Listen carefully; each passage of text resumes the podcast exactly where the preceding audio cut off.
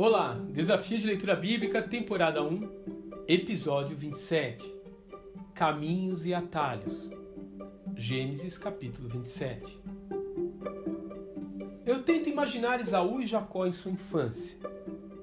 Túnicas da mesma cor, brincando no meio das ovelhas.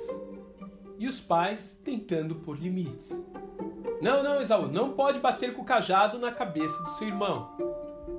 Que vergonha, Jacó! Esse pedaço de doce era do seu irmão e você sabia disso. Sim, a disputa entre eles começou bem cedo. De fato, ainda antes deles nascerem. O Senhor dissera que havia duas nações em conflito dentro do útero gravídico de Rebeca.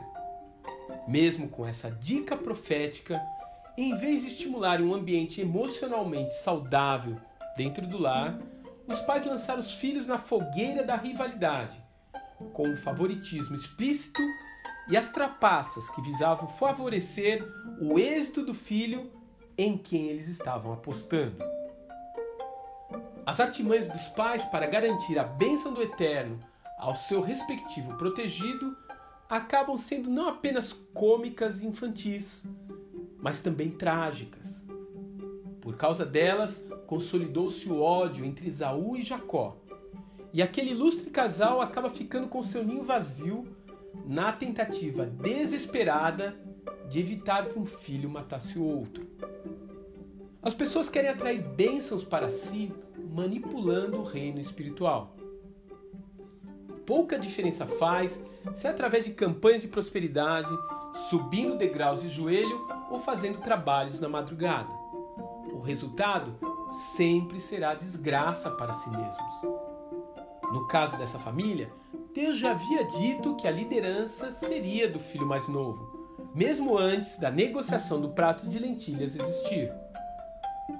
E isso incluía também a sua descendência, como ele mesmo já havia prometido a Abraão.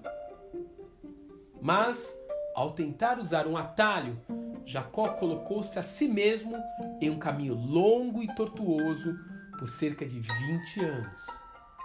Foi esse o tempo necessário para Jacó se tornar digno daquela herança. Foi o tratamento necessário para ele poder ser chamado de Israel. Você alguma vez já tentou manipular Deus? Que Deus te abençoe. E até amanhã.